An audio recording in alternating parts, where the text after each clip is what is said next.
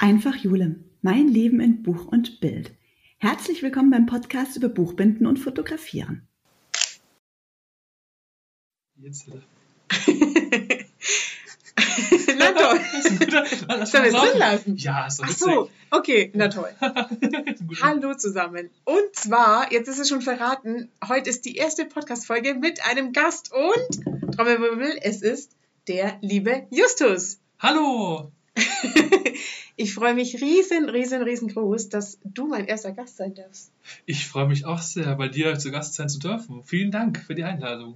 Mega, mega cool. Äh, Ich bin relativ spontan hier vorbeigeschnien und da ist mir eingefallen, morgen ist Montag und morgen braucht es einen Podcast. Und dann, ähm, ja, habe ich dich gefragt, ob du gleich mal mit dabei sein willst. Und ja, jetzt werden wir heute mal ein bisschen darüber quatschen, was du so machst, weil ja, du äh, im Prinzip über Fotografieren und Buchbinden, beziehungsweise über Fotografie und Buch was sagen kannst.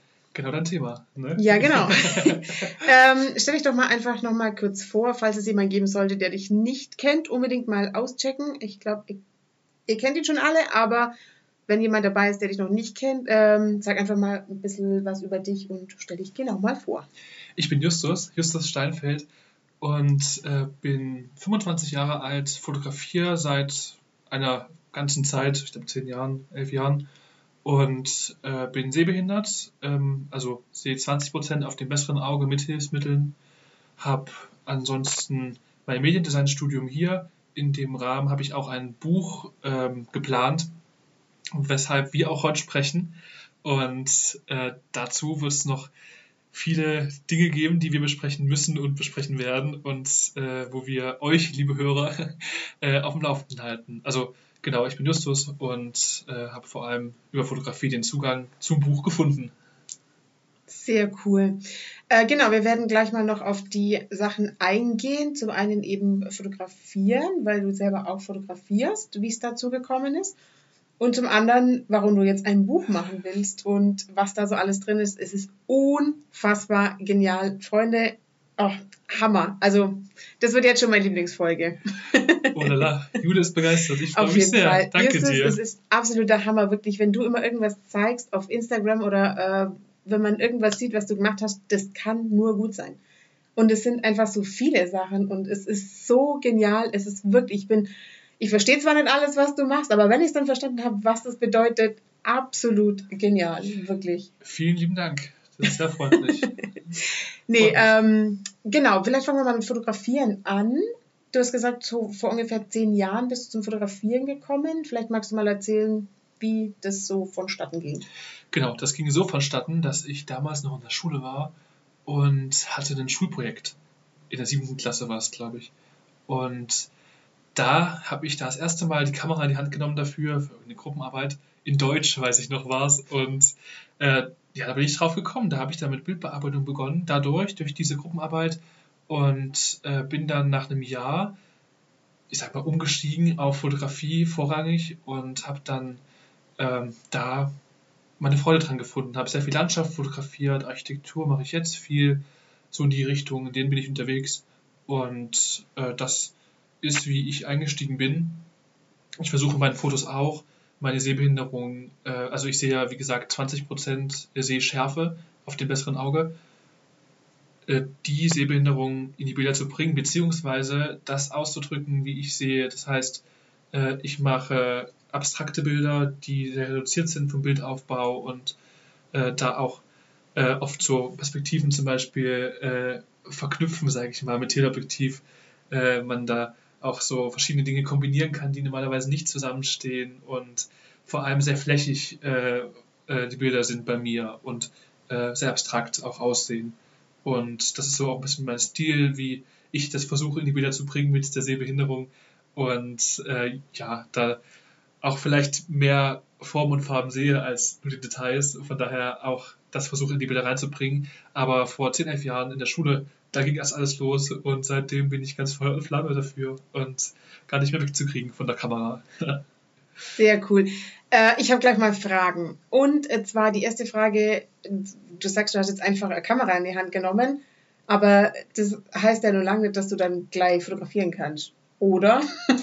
Nein, gar nicht. Das also ist natürlich sehr viel auch äh, Entwicklung von Tutorials schauen, lernen, Bücher lesen, apropos, oder als sich Sachen beibringen oder auch Erfahrung sammeln, ne?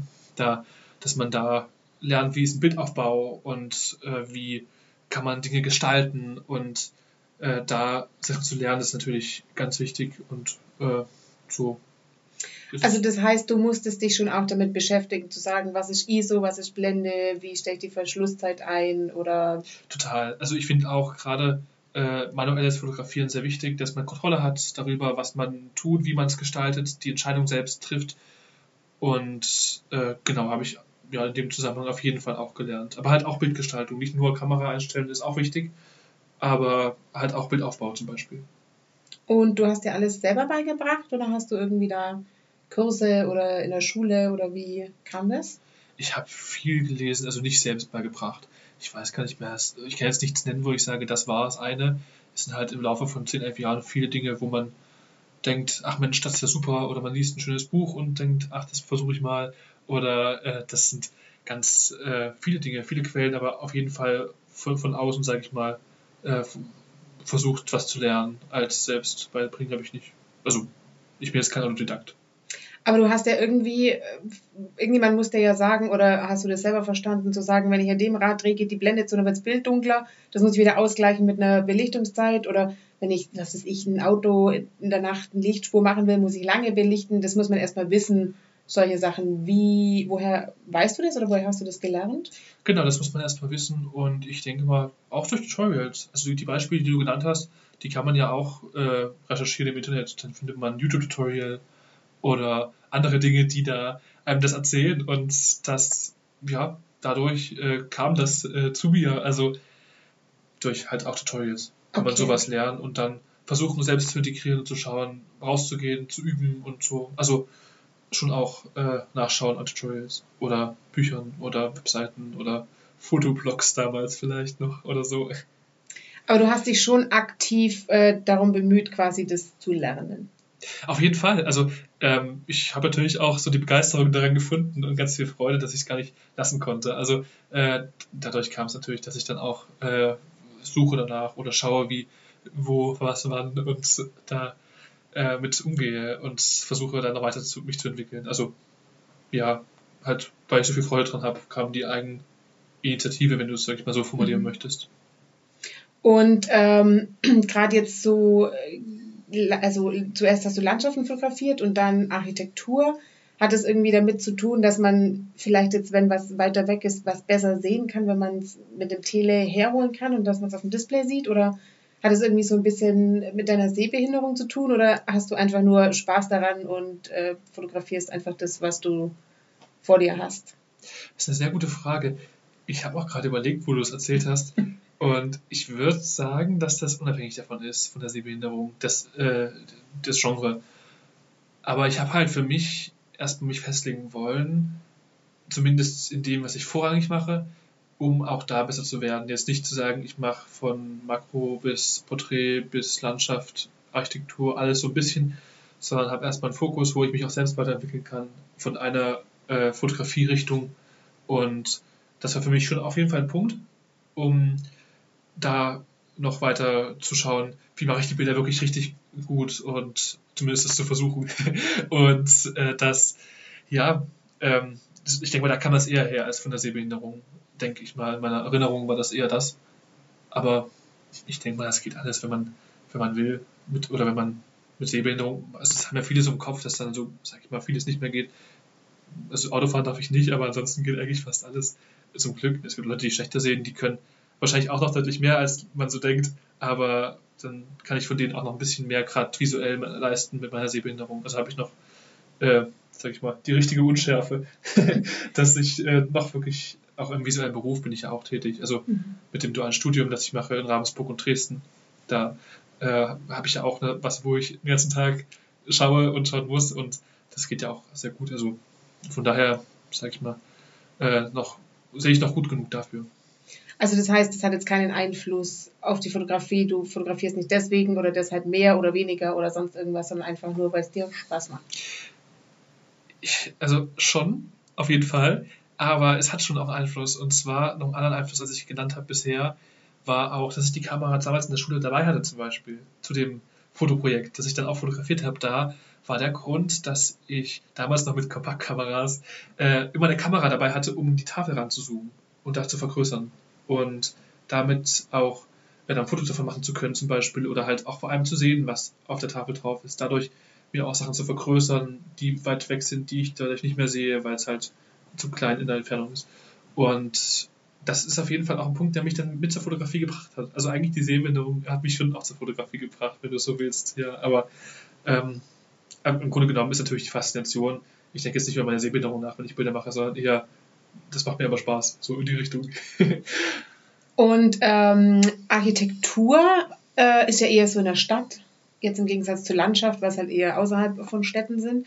Ähm, Gibt es da irgendwie ein spezielles, eine spezielle Stadt oder ein spezielles Gebäude, irgendwas, was du sagst, das, da habe ich angefangen, jetzt Architektur zu machen oder eben, wie du, wie du sagst, in Verbindung mit vielleicht zwei Gebäuden irgendwie eine Linie ist. Ich meine, du erkennst ja richtig coole Sachen, die ich jetzt nicht erkennen würde, weil das nicht mein Spezialgebiet ist. Aber wie kommt man da drauf, sich darauf zu spezialisieren? Oder das, das, in die Richtung zu gehen, sag ich mal? Ich denke, das war ach, ich habe es einfach gemacht und hatte ich Freude dran. Würde ich jetzt so äh, rekapitulieren wahrscheinlich. Also ja, einfach dann, dass man denkt, ich mache mal Architektur und dann, ach, das macht ja Spaß. Und ich muss auch wirklich sagen, ich habe ja eine Weile Landschaft fotografiert und das jetzt weniger gemacht. Du machst ja viel Landschaft, auch nachts und so. Und es ist wirklich noch angenehm, keine Landschaft zu machen, ehrlicherweise. Also, wenn man das so sagen darf in der Öffentlichkeit. Aber es ist halt, ähm, man äh, kann, man ist flexibler, gerade ich kann kein Auto fahren und habe natürlich mit der Sehbehinderung dann schon eine Einschränkung, wenn ich nachts, sag ich mal, äh, unterwegs sein will zu Orten, die fotogen sind, da kommt man halt einfach nicht hin. So, oder muss irgendwie am Tag da so lange hinlaufen, bis man irgendwo ankommt und dann da bleiben. Das ist halt umständlicher und allein schon bekommt man mehr Schlaf ab, wenn man nicht auf den Sonnenaufgang oder Untergang äh, warten muss. Oder nachts die Sterne, die Milchstraße, wenn die gerade auftaucht oder auch nicht. Und das ist natürlich auch wirklich ähm, angenehm, sag ich mal. In der Stadt ist alles relativ gut angebunden. Das ist auch praktisch, gerade wenn man halt kein Auto fahren kann. Und ja, das ist sicher auch was, was so für mich noch ein Grund ist, das zu machen, aber im Grunde genommen ist einfach der Spaß daran. Und dass ich dann denke, ja, äh, ich will und äh, es macht Freude. Und von daher, so kommt das. Also, da macht man es ja weiter, ne? wenn das so ist. Äh, kommst du direkt aus Dresden? Ich komme direkt aus Dresden, genau. Ja. Das ist ja die Megastadt zum Fotografieren, oder? Es ist wirklich schön, es ist total toll. Äh, es ist natürlich unglaublich schön. Obwohl ich sagen muss, ich, also es kennen vielleicht auch manche, die fotografieren und zuhören, dass an der eigenen Stadt oder am eigenen Ort zu fotografieren, ist halt blöd. Eigentlich müsste man es viel häufiger machen. Ich mache es viel zu selten. Dann denke ich, ich fahre irgendwo hin und fotografiere da, aber eigentlich müsste man an dem Ort, gerade bei Dresden, ist total schön ähm, müsste man, oder Ravensburg bin ich ja gerade fürs duale Studium, äh, da bin ich dann doch viel zu selten, dass ich denke, jetzt gehe ich mal raus, ohne irgendwie rumzufahren oder irgendwo hinzufahren, wo ich denke, ich fahre jetzt, keine Ahnung, die Nähe in der Stadt, sondern dann direkt vor Ort mache ich zu selten. Aber will ich auch, will ich mich auch bessern und dann, äh, ähm, ja, noch häufiger dort, wo ich schon bin, sein.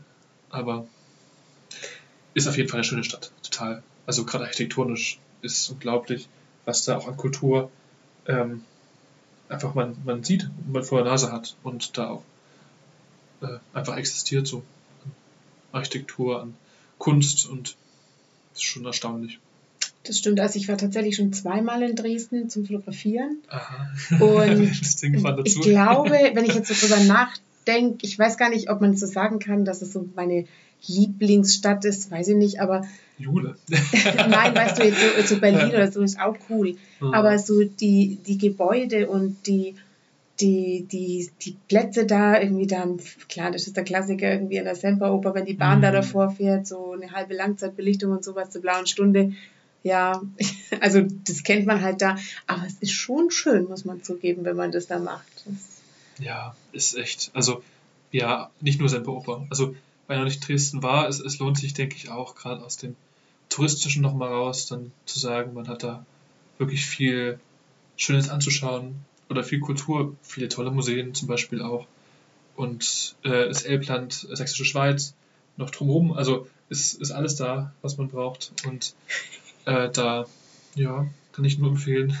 Das stimmt, wobei da ist wieder die Sache mit nachts äh, lange wach bleiben und früh aufstehen zum Sonnen- und äh, Sonnenaufgang an der Sächsischen Schweiz. Tja, machen viele eigentlich. Ja. Das ist doch sehr frequentiert, glaube ich, nachts. Das stimmt, deswegen sollte man früh genug da sein, wenn man den besten Spot haben will. Ah, okay, da bist du wieder mehr drin, aber ja. Nee, das stimmt. Äh, wobei klar, das mit der Landschaft, das, das stimmt, aber jetzt die Stadt an sich selber finde ich schon ziemlich, ziemlich cool. Ich müsste mal die Bilder rauskramen. Äh, ich habe da sicher noch nicht alle entwickelt, aber die waren richtig, richtig schön. Auch da nur lang zu gehen und dann am Zwinger oder dann ähm, die Frauenkirche, ja. das ist ja unfassbar, wirklich. Also hat mir richtig gut gefallen. Ja. Und ähm, was gibt es sonst noch so für, weiß ich nicht, ich stelle mir jetzt halt vor, bei Landschaftsfotografie eben, es gibt so Spots wie eben die Bastei oder keine Ahnung, in den Bergen den bestimmten See oder keine Ahnung, irgendwie so die Hotspots. Gibt es in der Architektur auch, dass man irgendwie sagt, ähm, in Berlin ist das jetzt, keine Ahnung, der Berliner Dom oder sowas? Oder hast du da irgendwie so, vielleicht auch nicht in Deutschland, irgendwie in anderen Ländern so, das ist dein Lieblings, Lieblings, wie sagt man, Lieblingsbauwerk oder sowas? Also was ich vor allem fotografiere, ist moderne Architektur und da hat man natürlich schon, dass man denkt, ah, das wäre natürlich cool, mal in der Nähe, vielleicht wenn man in der Stadt ist und denkt, was gibt's hier und dann hat der was gebaut und die was gebaut. Also ja, ist natürlich schon, schon spannend äh, und da gibt es schon auch sehr, äh, ja, kann man denke ich schon auch vergleichen mit so einem, mit so einem äh, See, der ganz bekannt ist, wo ein Haus oder irgendein spannendes Bauwerk. Aber ja, das gibt es schon auch in der Architektur. Also vielleicht auch je nach Geschmack von Fotografen und vielleicht noch, ich kann mir vorstellen, viele in der Architektur machen vielleicht auch alte Architektur, dann haben die da irgendwas Spezielles. Man hat jetzt nicht diesen einen Kochelsee, wo man denkt, da muss man hin, sondern schon vielleicht nochmal moderne oder spezielle Architekten, die man besonders mag und dann, dann da äh, auch Bauwerke, wo man denkt, das will man jetzt äh, sehen. Also du kennst einen Architekten und sagst, der hat jetzt in, was weiß ich, in Hamburg was gebaut, dann müsste ich mal nach Hamburg und wenn ich da bin, fotografiere ich das. Oder wird das so geplant oder ist es eher so, ich bin jetzt irgendwie ein Wochenende in Hamburg und schaue mir mal an, was da so. Ich würde sagen beides. Also, wenn man in Hamburg ist und denkt, man fährt dahin, dann guckt man natürlich, was ist da und lernt sich auch neue Sachen kennen. Es ist ja seltener, dass man jetzt denkt, man, man will jetzt gerade von dem einen irgendwo hin und dann, dann sucht man, wo ist da was. Aber es gibt schon auch doch also ja, beides. Aber okay. vor allem das zweite bestimmt mehr. Okay. Ja, das ist natürlich bei den Fotografen immer so eine Sache. Ne? Also die sind ganz speziell die, immer die Fotografen. Ja, man hat halt so ein Bild im, im Kopf, wo man sagt, äh, das würde man gern äh, fotografieren und das ist dann irgendwie so das Zielfoto und dem rennt man dann hinterher. Das Zielfoto. Aber das ist auch, ähm, ich gehe schon noch anders ran in die Fotografie. Also ich bereite zum Beispiel weniger Perspektiven vor, ich mache halt auch mehr Tele und weniger Weitwinkel, vielleicht kommt es auch daher. Aber ich suche jetzt nicht so sehr viel nach, die Perspektive will ich machen. In der Landschaftsfotografie habe ich das gemacht, da klappt man auch mit Sonnenaufgang, Untergang und so weiter. Oder wo die Milchstraße steht. Aber ähm, ich bin schon eher so, ist auch entspannter, muss ich sagen, rumzugehen und zu schauen, welche Perspektiven fallen mir äh, dann vor Ort auf. Und ja, es ist eigentlich wirklich, ähm, man ist weniger enttäuscht, vielleicht auch, weil man weniger dann das, oft kriegt man das auch nicht, was man will. Wenn man das denkt, ich will die Perspektive und dann steht die Sonne nicht genau richtig. Und das ist natürlich mit der Architektur schon, wenn man spontan hingeht, oder nicht spontan, aber wenn man vor Ort hingeht und dann erst guckt, welche Perspektiven möchte ich da, ist man noch flexibler vielleicht auch, oder je nachdem, wenn es regnet, ist es trotzdem blöd, die Kamera auszupacken. Aber man ist vielleicht trotzdem weniger festgelegt und dadurch auch hat man mehr Möglichkeiten, nicht enttäuscht zu werden oder weniger vom Licht hinterher zu rennen oder ähm, das ist zum Beispiel auch was, dass ich auch unabhängig bin von Tageszeiten mit meinen aktuellen Fotos, was sehr angenehm ist. Also du kennst es ja auch wahrscheinlich viel besser als ich, diesen, diesen Stress, den Landschaftsfotografie dann nachts noch äh, aufbleiben oder auch so einen Sonnenuntergang, den Nacht zu erwischen oder so einen Aufgang. Da äh, das alles hinzubekommen und das ist wirklich auch schön, wenn, sag ich mal, die Architektur für sich Farbe hat und strahlt zum Beispiel oder äh, Form hat, die im Licht, wie es fällt, man halt schaut, was, was geht und was nicht geht, als jetzt zu gucken, ich muss unbedingt die Zeit erwischen und wenn ich die nicht erreiche, dann äh, ist alles vergebens oder so. Also ist noch entspannter. Aber schaust du dann zum Beispiel drauf, wenn irgendwie eine große Fläche ist mit Glas, ob man dann sagt, wenn da die Sonne drauf scheint, dann gibt es eine besondere schöne Spiegelung? Oder sagst du dann, jetzt bin ich da und wenn jetzt die Spiegelung nicht da ist, dann mache ich irgendwie von einer anderen Perspektive? Oder, also, wenn du jetzt vor Ort bist und du würdest es sehen, jetzt vor zwei Stunden wäre das perfekt gewesen, weil die Sonne genau da aufgeht, wo ich sie haben wollen würde. Kommst du dann morgen nochmal oder sagst du, nee, jetzt ist halt gerade nicht so, ich nehme jetzt das, was da ist? Also ich vor allem denke mir vor Ort, wenn ich dann was sehe, das besonders passt, dann äh, mache ich das. Nehme ich das auf, logischerweise. Aber ich bereite es nicht vor und sehe dann die Uhrzeit, die ich brauche. Äh, aber dass man jetzt genau weiß, wie es vor zwei Stunden war, ist eigentlich auch nicht so gefühlt aus meiner Erfahrung, weil ich halt auch viel Tele aufnehme und nicht so viel Weitwinkel. Und da kann man vielleicht noch weniger planen, wenn man, mh, hm, man hat ja bei Weitwinkel den Sonnenwinkel, ob das jetzt gerade, also halt ein Gegenlicht zum Beispiel kommt oder von der Seite die Sonne. Das sind ja so Dinge, die man plant. Aber beim Teleobjektiv ist man schon auch sehr, will ich schon sagen, flexibel in, dem, in der Hinsicht und kann man jetzt nicht sagen, der andere Winkel vor zwei Stunden war besser. Dann weiß man halt nicht, ob da irgendeine Ecke noch war, die irgendwo Schatten draufgeworfen hat, was dann doch nicht gepasst hätte. Also ich würde schon sagen, das ist, äh, man guckt halt vor Ort, was passt. Du hast auch gefragt am nächsten Tag, ob man da noch mal hingeht. Ähm, das kommt auf die Zeit an. Also wenn man jetzt äh, zum Beispiel bei mir, wenn ich jetzt denke, ich will unbedingt von der Architektur ein schönes Bild haben, dann, dann gehe ich da halt nochmal hin. Äh, und denke, jetzt hoffe ich, dass ich noch mehr schöne Ecken finde das nächste Mal. Aber in der Regel ist es auch eine Zeitfrage. Und wenn man an einem Ort ist, dann ist man in der Regel nicht auf ewig da oder hat dann nicht so viel Zeit, dann da fünf Tage oder fünfmal hinzugehen oder so. Wie lange braucht es, um ein Gebäude äh, in Szene zu setzen? Oder wie viele Bilder machst du vor Ort? Oder wie lange nimmst du dir dann Zeit vor Ort? Ist das immer, keine Ahnung, zehn Minuten schnell am Vorbeigehen oder einfach drei Stunden mit Stativ ausrichten und allem pipapo? Oder das hängt sehr davon ab, wie viel Zeit ich habe. Also danach richtet sich das bei mir. Ich würde sagen, ja, aufbauen, abbauen, 15 Minuten mindestens, aber das ist schon kurz, das ist richtig kurz. Ja, ähm, ja also bis hin zu sechs Stunden. Tatsächlich?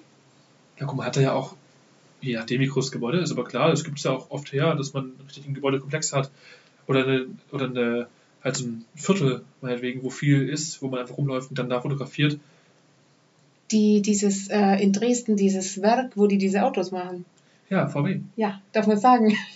Ach so. Die du hast es extra, jetzt habe ich es gesagt. mir ist gerade nicht eingefallen, wie es heißt, aber ich weiß, wie das Gebäude aussieht. Ja. Ähm, da, das hat so eine ganz große Glasfläche genau. und die spiegelt oder nicht spiegelt sich, je nachdem, wie, die, ähm, wie das Licht da reinfällt. Mhm. Und das, also das ist ja ein riesen, ein riesen, die haben so, glaube ich, eine extra Schienen für die mhm. Teile als Zubringer oder sowas. Also da kann man sich äh, tatsächlich Tage, ich glaube, da ist sogar der botanische Garten oder sowas noch ja. hinten dran. Das riecht gut aus. Also da, ja, ich, das, ich, war da zweimal, ich fand es so cool. Ja.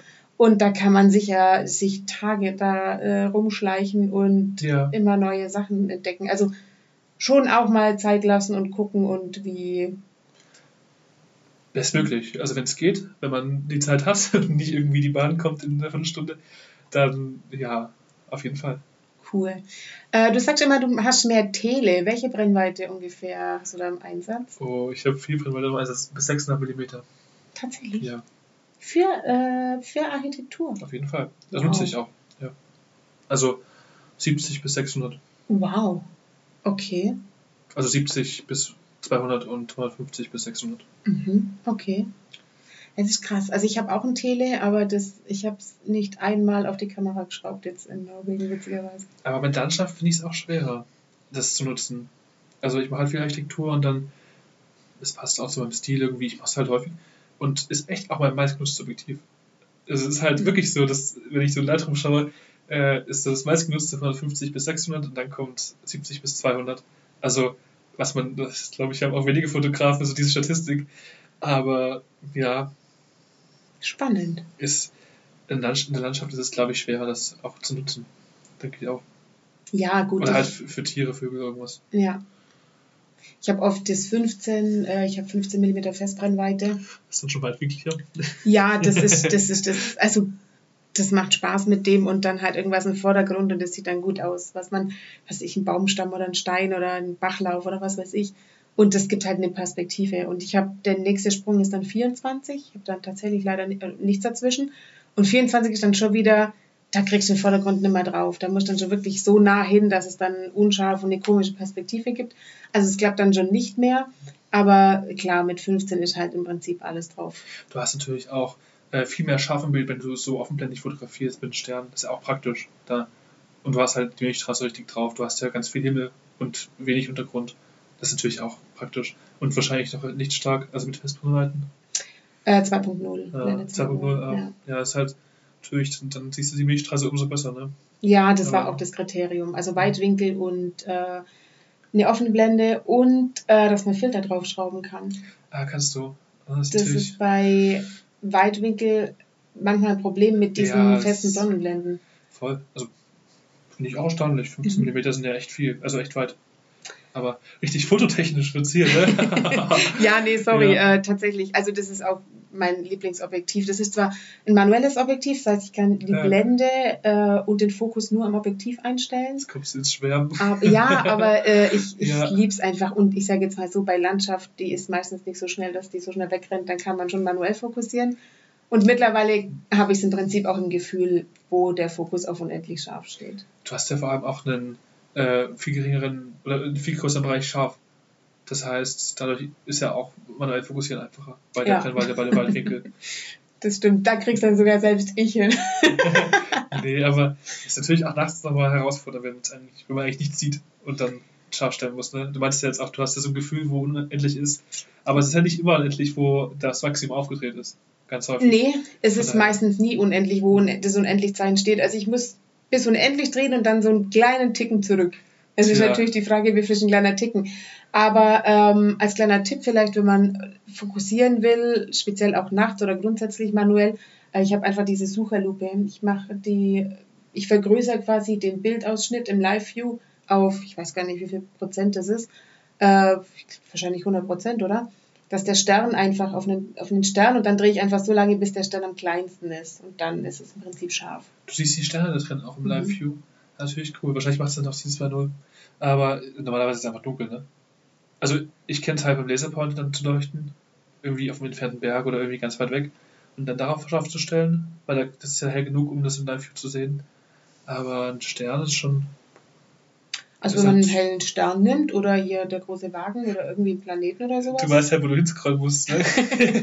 ja, ich sehe es ja auf dem Bildausschnitt, aber äh, okay. hast du es schon mal ausprobiert mit deiner Kamera? Wir sind einfach alles schwarz. So also wenn im Dunkeln, also Milchstraße, wenn jetzt nicht der Mond scheint, äh, dann, also Mond ist halt, da kann man ja drauf blicken oder fokussieren. Ja. Aber es ist halt weniger Milchstraße dann. Das stimmt. Also das heißt, wir müssen mal ähm, nachts fotografieren gehen und schauen, was ja. deine. Welche Kamera hast du nur ganz kurz? Ich habe die A7R von Sony. Ach, das muss die können. Das muss ich mir mal anschauen. So, du bist hiermit eingeladen äh, okay. zum äh, Sterne fotografieren. Na, dann muss ich nachts mal raus. ja, da musst du tatsächlich okay. mal äh, lang wach bleiben. Nee, ist doch schön, ist auch, auch mal schön. Ja, cool. cool. Mach mal. Voll. So, äh, jetzt haben wir, glaube ich, äh, die Fotosachen, die Fotografie äh, abgefrühstückt. äh, es gibt nochmal ein, ein Thema, was ganz äh, spannend ist. Du machst ja dein Studium und da machst du natürlich richtig viele coole Sachen. Ähm, 3D-Sachen, Videos, Ton ähm, und auch Bücher. Auch Bücher, auf jeden Fall. Also ist auch ganz, habe ich auch mal eine Liebe dafür entdeckt im Studium. Ist wirklich auch ein ganz spannendes Medium. Also, wem sage ich das? Aber. ist wirklich toll. Ja, hat man viele Möglichkeiten. Analog. Mhm. Zum Anfühlen. Ja. Äh, magst du mal darüber, über das Projekt zum Beispiel was erzählen, wie das dazu kam und was da eigentlich dahinter steckt, was man sich, äh, also das ist nicht nur ein Buch, sondern das ist ja ein ganz spezielles Buch und diese durchdachte Sache einfach, ich bin unfassbar, äh, also eigentlich bin ich nicht überrascht, dass es mega cool ist, weil es von dir kommt, ja, aber das ist einfach so durchdacht und so mega cool und ich durfte es heute sehen in echt und ich bin nochmal mehr umgehauen, wie damals, als du mir die Bilder geschickt hast. Das weiß ich nämlich, das war mein, als ich meinen Buchjule ähm, Instagram-Kanal gemacht hast, hast du gleich darauf geschrieben und hast mir gesagt, ach übrigens, ich habe da mal so ein Buch gemacht und hast mir so Bilder geschickt. Ich dachte so, was stimmt da nicht? Un unfassbar genial. Also wirklich überragend. Magst du mal darüber was erzählen, wie das zustande kommt und was das dahinter alles steckt? erstmal vielen Dank. Es freut mich sehr, dass es dir gefällt. Ich spreche mal drüber. Das ist ein Projekt, äh, was wir im Studium gemacht hatten, in drei Monaten entstanden ist als, als erster Vorläufer. Ähm, und das heißt Fühlen, Sehen durch die Nacht. Also passend zu dir ja nochmal mehr, ähm, aber weil die Nacht der bessere Tag ist natürlich.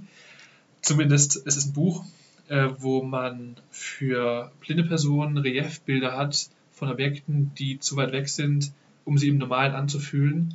Wo man auf den, auf den Reliefbildern fühlen kann, wie zum Beispiel die Milchstraße oder Nordlichter oder äh, andere entfernte, zum Beispiel Wolken oder äh, Vulkane oder ganz viel anderes, was so einem nachts eventuell begegnen kann, ähm, wie sich anfühlt. Wenn man es halt nicht sieht, wenn man nicht hingehen kann, es einfach anpassen kann, anfühlen kann, wie was, was nah ist, sondern halt da die Objekte weit weg hat und das im Reliefbuch äh, vereint hat für blinde Personen zum einen, aber auch für Sehende, das ist auch äh, ein Relief, was nicht das Bild bedruckt, sondern nur die Erhöhung hat. Das heißt, man kann auch als Sehender fühlen und hat auch Texte drin von blinden Autoren. Äh, wir haben jetzt hier drei blinde Autoren, inklusive mir, wo, oder ich bin halt sehbehindert, die anderen zwei sind blind, also sehen weniger als 2% Sehschärfe. Der eine zum Beispiel äh, ist von Geburt an komplett blind, ist halt kein Sehrest, sieht gar nichts und hat da auch ganz spannende Dinge beschrieben, wie was so Wahrnehmungen sind, äh, die, die er, die auch jeder andere, aber er halt, dadurch, dass er darauf natürlich noch fokussiert ist, äh, äh, wahrnimmt. Und ähm, das ist auch mein Ziel mit dem Buch, die äh, von sehenden Lesern die Wahrnehmung zu erhöhen, dass man, er schreibt zum Beispiel von äh, dem Geruch von Sommer, das, also jetzt äh, wortwörtlich, dass das halt anders riecht als der Frühling oder als der Herbst, dass wenn man im Frühling an äh, so einem blühenden Busch vorbeiläuft, dass man das auch riecht, als den da auch, logischerweise, aber es ist halt, ähm, das, das äh, nimmt man halt sonst nicht so wahr, wo man wahrscheinlich dann denkt, ach, ist ja schön bunt. Aber das zu riechen, das macht ja auch nochmal eine, eine stärkere, ähm, das erhöht nochmal die, die Wahrnehmung von dem, wenn man es wenn liest, hoffe ich zumindest, das ist das Ziel. Und zum Beispiel äh, schreibt er auch von, ähm, dass der Morgen anders riecht als der Abend. Also auch so Dinge, die man eigentlich wahrnehmen kann, aber doch nicht wahrnimmt. Und das ist auch mein Ziel, das zu schärfen von sehenden Lesern. Und dann habe ich die Karin Presse äh, mit dabei als blinde Autorin. Sie ist im Laufe ihres Lebens blind geworden und schreibt ganz spannende oder ganz, ganz tolle literarische Texte, wo sie es auch, äh, auch, auch darüber schreibt, wie sie äh, blind auch äh, umgeht und durch, durch äh, zum Beispiel die Landschaft äh, läuft und da auf einer ganz sprachlich spannenden Ebene das, das beschreibt und da ja sehr viel da noch mit, mit reinbringt. Und äh, ich habe noch Gedichte dafür geschrieben, wo halt auch noch Texte von mir drin sind. Und ansonsten sind Fotos äh, von Ola Lohmann auch mit dabei. Da hat sie sich freundlicherweise auch bereit erklärt, äh, von ihr drei Fotos mit reinzunehmen, die als Relief drin sind. Wir müssen auch nochmal sprechen mit einem Nordlichtfoto. Da hast du ja gesagt, du warst in Norwegen, habe ich gehört und gesehen. Und das wäre natürlich auch ein cooles Motiv, was man äh, reinnehmen könnte, was ja auch zu der Entfernung passt. Und dann sind noch Bilder von mir drin. Aber gerade dieses äh, Reliefbild, was man für Blinde ursprünglich hat, aber auch für Sehende durch diese, sag ich mal, Realitätserweiterung oder Wahrnehmungserweiterung vor allem, das ist das Ziel von dem Buch und ähm, auch äh, durch die Nacht sozusagen von Sonnenuntergang. Da hat man Wolken, wo die Sonne durchgeht, wo man fühlen kann, dass das sind Wolken zum Beispiel und hat dann äh, in den Bergen, ist man an so einem Untergang abends, geht dann durch die Nacht durch, Milchstraßen wohnt zum Beispiel und ist dann am Morgen, kommt man an der Küste raus und hat dann da einen Vogelschwarm zum Beispiel oder die, die Küstenlinie, die Küstenform, äh, die man fühlen kann und Wellen und so Dinge, die wieder weiter weg sind, um sie äh, dann nur als Reliefbild fühlen zu haben und nicht als äh, nicht, nicht im Realen, weil es halt, ja, wie gesagt, zu weit weg ist dafür. Aber das ist das Konzept in dem Buch und das will ich unbedingt umsetzen. Im Studium ist es entstanden vor einem Jahr und das ist ein Buch, was ich sehr gern auch in Serie produzieren äh, möchte und das ist äh, ja angedacht und da freue ich mich, dass du ja auch äh, schon auch so, so viel unterstützt hast. Und äh, allein freut mich sehr, wenn du sagst, dass du denkst, dass es so funktioniert, weil ich meine, du bist ja auch da fachmännisch und äh, ganz, ja, also es gibt ja niemanden als dich dazu, äh, um sich da Tipps abzuholen oder eventuell dann auch Feedback zu bekommen. Und das natürlich freut mich das sehr, wenn du sagst, da, äh, dass dich das glücklich macht anzuschauen und, dich, und nicht du sagst, oh Gott, das geht ja nicht. Also, ne?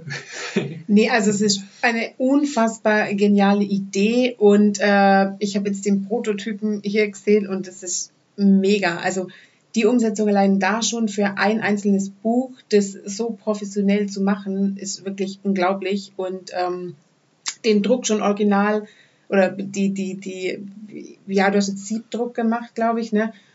Das wird dann später Offset-Druck, beziehungsweise mal, wie man das mit dem Relief dann macht, ob man ein Relief prägt. Also äh, ganz kurz vielleicht zur Erklärung, ein Relief heißt äh, erhabene und vertiefte Stellen. Also, mhm. dass man quasi das Papier, ähm, Papier ist normalerweise glatt, dass man das Papier so formt, dass man eben ähm, Stellen hat, die erhaben sind oder Stellen hat, die dann, wobei vertieft sind sie nicht, die sind dann eher ähm, auf der Höhe von dem Papier, ne? wenn ich das jetzt, glaube ich, richtig verstehe. Ja, es geht schon hoch und runter. Es ist die Frage, wie man es konkret, dann welche Methode man nimmt. Also es gibt ja also Relieflacke zum Beispiel oder es gibt auch eine Reliefform aus Holz, die man dann presst, also je nachdem. Was man Aber ist positiv und negativ oder ist quasi ab Punkt 0 bis erhaben?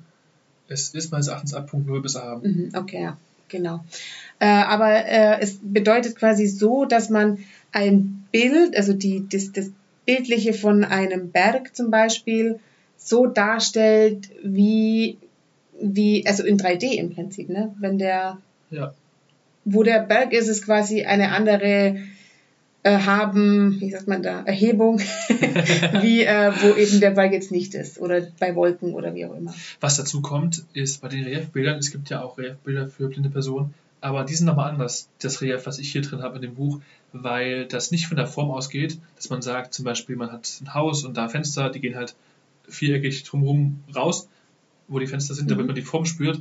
Das ist bei mir anders. Bei mir in den Reliefs habe ich das von der Helligkeit abhängig gemacht. Das heißt, das definiert ja auch die Form. Also wir alle sind ja auch hell, dunkel und so weiter, Farben. Aber dadurch definiert sich ja bei uns auch Form. Und das zu spüren, das gibt es meines Erachtens noch nicht. Das heißt, da äh, das Relief auch ähm, dann anhand der Helligkeit zu spüren und zu merken, wenn das weiter oben ist, dann ist es heller da. Zum Beispiel bei Wolken. Oder bei einem Haus, dann merkt man richtig, wie es beschienen ist von der einen Seite. Das, das sieht man ja normalerweise auch, auch wenn man nicht drüber nachdenkt, aber man sieht es zumindest. Und das auch wahrnehmbar zu machen für blinde, für blinde Personen ist da noch bei dem Relief speziell, wo wir gerade schon so im Detail sind, ein, ein Punkt, das auch äh, damit möglich ist. Heißt es, dass es quasi die Konturen darstellt? Na, es, ich würde das nicht unbedingt so sagen. Du kannst ja zum Beispiel, wenn du ein Bild ausleuchtest als Fotograf, kannst ja auch sagen, du machst das konturiert, meinetwegen das ist eine Person und das Licht kommt so ein bisschen von hinten, von hinten also wie Gegenlicht. Mhm. Dann sind halt Konturen da und dann wird es halt heller. Du kannst aber auch sagen, du leuchtest die Person jetzt flach aus, dann werden es halt, die Fläche geht dann hoch. Also es ist nicht nur die Kontur, die hochgeht. Es geht alles, was in dem Bild hell ist. Du hast ein Schwarz-Weiß-Bild und hast dann das Bild, äh, was halt davon weiß ist, das geht ja nach oben, was schwarz ist, geht, ist, ist nicht nach oben. Also ist halt tiefer. Aber im Prinzip sieht man dann oder fühlt man dadurch den Berg, weil der jetzt eben die, die Kante ist jetzt von der Sonne beschienen und halt hinten die Wolken nicht direkt. Genau, du fühlst den Berg, zum Beispiel, sage ich mal, den Schneebedeckenberg, der ist zum Beispiel heller als der Himmel, dann geht er nach vorne. Und da hat man dann, wenn das Licht von der Seite kommt, hat man die eine Bergseite weiter vorne als die andere, weil das Licht eben da auch äh, raufscheint und man dadurch auch fühlt. Das ist nicht nur die Bergform mit der Spitze und so, sondern auch eine hellere Seite und eine dunklere. Und die Sonne, die da richtig raufstrahlt. Und äh, vielleicht Schnee, der heller ist als Stein, wo es noch eine Seite gibt, die meinetwegen weniger, oder unten, wo weniger Schnee dran ist. Und das kommt da alles mit raus bei dem Relief und nicht nur diese, äh, da so ein bisschen eckig in der Form vom Berg hat, die man sonst kennt. Also, cool. das ist das, was, was mit drüber kommt bei dem Relief auch. Und ja, da freue ich mich natürlich, dass das jetzt auch schon, wie es schon weiter ging jetzt in dem Projekt mit Ulla zum Beispiel oder Lohmann, die ja freundlicherweise mitmacht, oder du ist ja auch mit dem Bild von Nordlichtern oder generell auch, dass sich das jetzt weiterentwickelt und ich bin ganz äh, freudig darauf und äh, ja, bin ganz gespannt, das umzusetzen nach dem Studium und da, das ist so der Plan erstmal. Unfassbar. Ja, ich habe äh, tatsächlich bei, am letzten Abend, als wir die Nordlichter da gesehen haben, war da mal richtig, wirklich richtig intensiv und man hat die Party da, also da ging wirklich die Party ab am Himmel und ja, das war echt so ein Moment, wo ich so, also ich meine, wir haben relativ viel Glück gehabt, haben relativ viele gesehen die Woche und ich habe auch davor schon mal welche gesehen, aber das war irgendwie so, da war ich schon ein bisschen, muss ich mal kurz nachdenken und ich habe dir dann auch eben eine Sprachnachricht gemacht, ne? Äh, ob das eben auch, wenn man kann die nicht, nicht, nicht, nicht fühlen, nicht anfassen, nicht, man kann sie im Prinzip nicht mal richtig sehen. Mit der Kamera besser wie am Himmel. Wenn sie richtig intensiv sind, kann man da auch so einen hellen Schein sehen und dass die sich bewegen. Aber ähm, wenn man das halt nicht sieht, man kann sich es halt gar nicht vorstellen. Ne? Und wenn man die Möglichkeit hat, das über ein Buch zu fühlen, wie sich was, wie was aussieht. Ich meine, hallo, was ist denn das für eine geile Idee? Und das muss natürlich, das muss äh, umgesetzt werden und das muss machbar gemacht werden. Und da werde ich alles dafür tun, dass das irgendwie funktioniert. Man muss technisch halt ein bisschen gucken, weil äh, klar, wenn man das dann presst und man dieses Relief einfach wieder rauspresst, dann macht es natürlich keinen Sinn. Da muss man dann einfach ein bisschen gucken, wie man das macht vom Papier, aber wahrscheinlich mit sehr voluminösem Papier, mhm. dass das, dass die Form da gut erhalten bleibt. Aber die Idee ist auf jeden Fall unfassbar und das muss man ähm, umsetzen. Das ist auch eine Frage von den Lacken zum Beispiel. Wenn man Lack nimmt, statt dieser äh, Form, die mit einer Gegenform dann presst, äh, beim Lack ist ja richtig was dahinter. Das geht ja, sag ich mal, nicht einfach weg. Das ist zum Beispiel auch was, was dann beim Pressen wenig Probleme macht. Oder muss man halt äh, dann, je nachdem, diese Form ist natürlich auch, auch spannend, weil die äh, mit Reliefform äh, dann noch mit dem Bild das äh, ganz genau auch stufenlos, sag ich mal, abbilden kann. Und das ist dann, ja, je nachdem, was man für eine, für eine Form nimmt, muss man halt darauf achten, äh, was da geht und was nicht. Aber genau, das äh, gibt ja auch schon Relief-Drucke, wo das so gemacht ist und da denke ich mal, deshalb wird es auch so gehen. Aber ja, Auf jeden ein guter Fall. Punkt. Nee, und es sieht wirklich richtig, also es ist schwarz, der, der Überzug ist schwarz und das ganze Buch ist, der hat sogar schwarzen Farbschnitt. Ne? Oder ja. die, die, die Seiten sind. Äh genau, der Farbschnitt, also Farbschnitt ist das, was die, die Seiten, die man sonst, äh, wenn man, du kannst aber beschreiben, man hatte die Buchklappen ja, im Prinzip der Buchblock. Ne? Also die einzelnen Seiten, die, die haben ja ein Volumen und der Buchblock hat ja irgendwann eine Stärke mit, weiß nicht, 200 Seiten oder 400 Seiten oder wie viel auch immer. Und das, was der Buchblock quasi dick ist, sind, ist der, der Schnitt vom Buch. Das ist halt, sag ich mal, da schwarz gemalt, was sonst im Buch weiß ist. Wenn man zwischen den äh, Vorder- und Rückseite ist er halt, dann geht so ein bisschen raus, zum Beispiel mit, mit so einem, einer Vorder- und Rückseite. Und dazwischen alles, das ist halt, die Seiten sind auch schwarz und sind nicht weiß wie sonst. Genau. Also es ist, es hat eine sehr schöne Optik und eben dieses Schwarz und es hat halt, also klar, nachts wieder vermutlich, mhm. dass die, dass es da zusammenhängt, genau, oder? Ja, also genau, durch die Nacht ist halt ja auch der Titel und passt dazu. Es passt natürlich auch zu dem Fühlen und dass man das Bild zum Beispiel auch bei Schwarz mit Reliefen, ähm, mit Blindprägung, also wenn das Relief äh, nur da ist, aber das Bild nicht drauf gedruckt ist, dann sieht man das weniger, als wenn man Weiß das macht. Also wenn man eine weiße Seite hat und hat darauf ein Reliefbild, dann hat man mehr, ähm, mehr Schatten und mehr Lichteinfall bei dem Relief und sieht dadurch mehr vom Bild, als wenn man es bei Schwarz hat. Das ist zum Beispiel auch ein Grund. Und das hat für sehende äh, Leser dann auch spannend, dass die dann noch weniger vom Relief sehen, weil sie nur erfühlen können und dann dadurch auch so ein Erlebnis wird, wo man dann da rumfühlt und guckt, wie ist es, was, was ist da abgebildet und äh, ja, wie fühlt sich das an? Das ist zum Beispiel auch eine Sache, also es wird quasi das Bild nur als Relief dargestellt. Es wird nicht gedruckt und dann verstollt als Relief, sondern es wird quasi, man kann es nur fühlen, auch wenn man es sehen könnte. Genau, also es ist äh, auf dem Bereich, wo das Reliefbild ist, ist die Seite, sag ich mal, schwarz, nur das Reliefbild erhebt sich und da ist dann dieser Fühlbereich. Das Bild genau. ist dann da. Und Aber das ist auch kein gedruckt. Zufall, sondern das ist tatsächlich auch, um den Sehenden quasi zu verstärken, dass man, wenn man nicht sieht, es nur spüren kann, oder? Genau, also gerade für sehende Leser ist das natürlich äh, spannender, wenn man nicht alles schon präsentiert bekommt und dann sieht, ach, das ist ein Berg oder so, sondern dann auch fühlt und da merkt, ach Mensch, da geht's hoch runter, das ist ja eine Bergform und das dann erspürt. Aber genau, ist natürlich auch der Grund mit, dass es dann äh, man sich da auch noch mehr reinfühlen kann. unglaublich gut, wirklich. Also ich bin mega begeistert und das muss man tatsächlich umsetzen und da muss man gucken, wie man das irgendwie äh, gebacken kriegt. Die Sache wird wahrscheinlich sagen, dass es nicht so ganz günstig wird, wie man das äh, produzieren kann, aber wenn ich da irgendwas irgendwie machen kann, dann bin ich auf jeden Fall da dabei und keine Ahnung, spenden oder irgendwie was über eine Stiftung oder sonst was, gibt es da sicher ähm, eine Möglichkeit, da für die Produktion ähm, ja, weiß ich nicht, Geld aufzutreiben, dass man das machen kann. Das muss auf, auf jeden Fall muss, muss dieses Buch in den Buchladen. Ja, vielen Dank erstmal. Es ist halt, äh, diese Reliefbilder sind einfach teuer, die Reliefdrucke. Und davon gibt es halt in dem Buch 15 ungefähr. Und das macht es dann einfach teurer. Und es ist halt ein Buch, was sich, was im Verkauf sicher günstiger ist, als es in der Herstellung ist. Und dadurch muss man gucken, wie man es finanziert.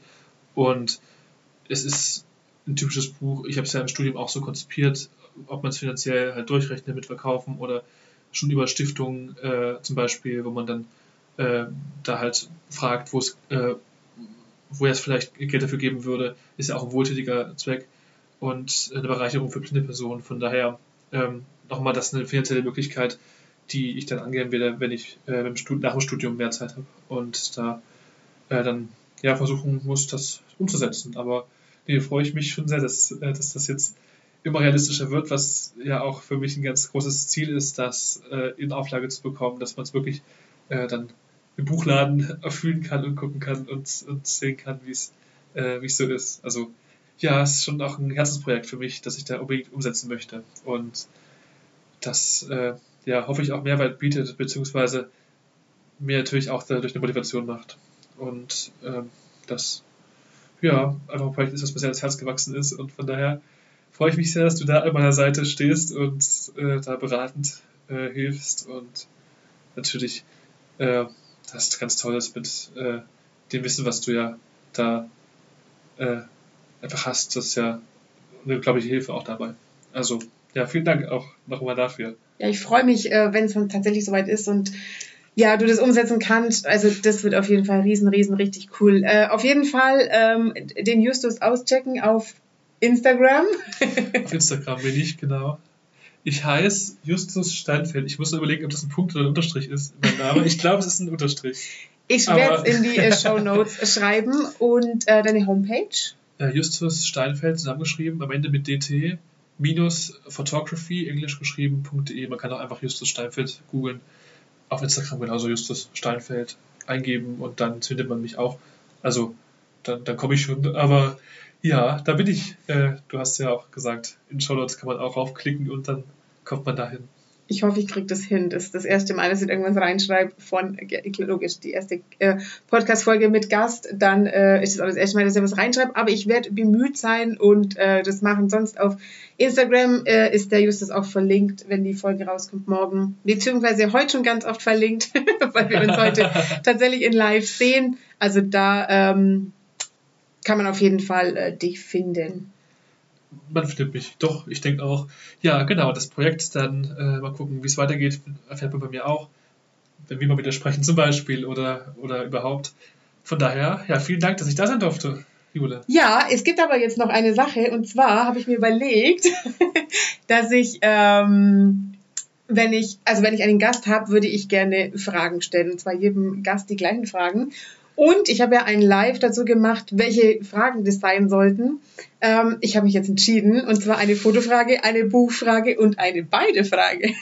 so, ähm, die erste Frage, einfach schnell antworten, schwarz-weiß oder Farbe? Farbe. Also schwarz-weiß finde ich auch ganz toll, aber ich fotografiere halt mehr Farbe. Von daher muss ich Farbe nehmen, obwohl ich, mein Herz blutet auch, bei, bei, wenn ich das Schwarz-Weiß abwähle. Ich finde Schwarz-Weiß so toll. Aber Farbe ist natürlich, wenn ich selbst mehr mache. Wenn schon solche gemeinen Fragen kommen, dann die einzige Option.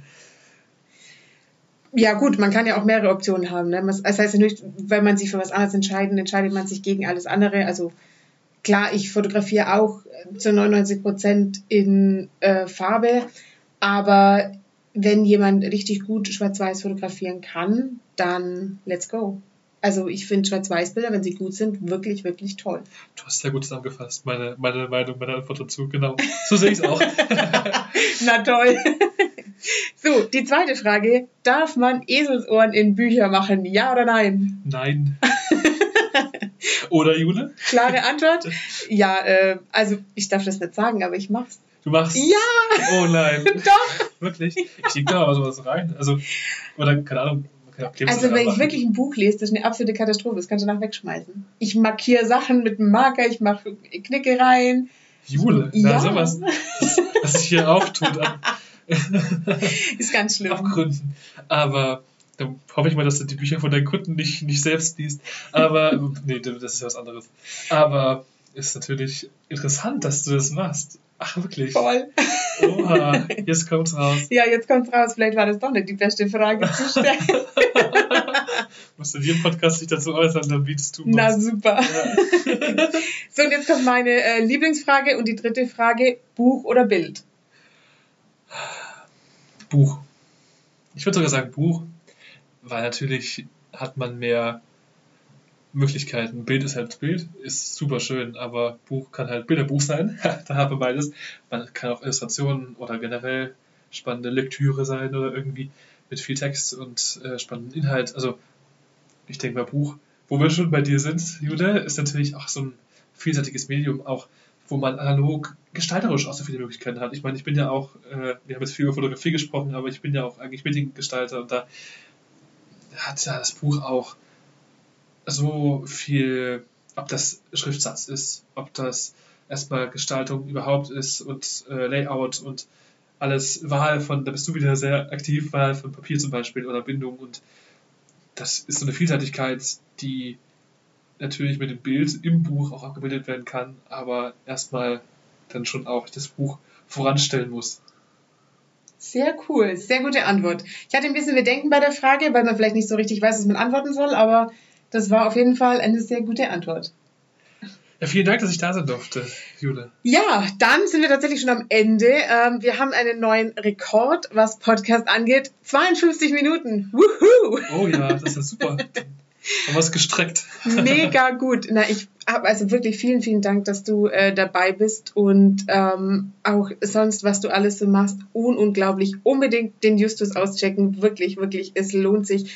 Unfassbar gut, wirklich. Also ich Vielen bin Dank. immer begeistert, egal was du machst, das denke ich mir, was, gibt's irgendwas, was du nicht kannst, ist unfassbar. Also Justus, wirklich ganz toll, weitermachen so. Ich bin unfassbar begeistert von dem, was du machst und ja, ähm, Vielen Dank. ihr werdet von dem Buch, also einfach irgendwie auf Instagram folgen, dann werdet ihr von dem Buch erfahren, wenn es soweit ist. Genau. Dann spätestens dann im Buchhandel kaufen. Ähm, es lohnt sich auf jeden Fall, aber ich denke, man wird auf jeden Fall vorher noch was davon oder darüber hören. Auf jeden Fall. Ja. Und genau, dann ähm, vielen Dank fürs Zuhören und dann bis nächste Woche. Das war's für diese Woche von meinem Podcast Einfach Jule, mein Leben in Buch und Bild. Wenn euch der Podcast gefällt, dann abonniert den Kanal, um keine Folge mehr zu verpassen. Neue Folgen gibt's immer montags.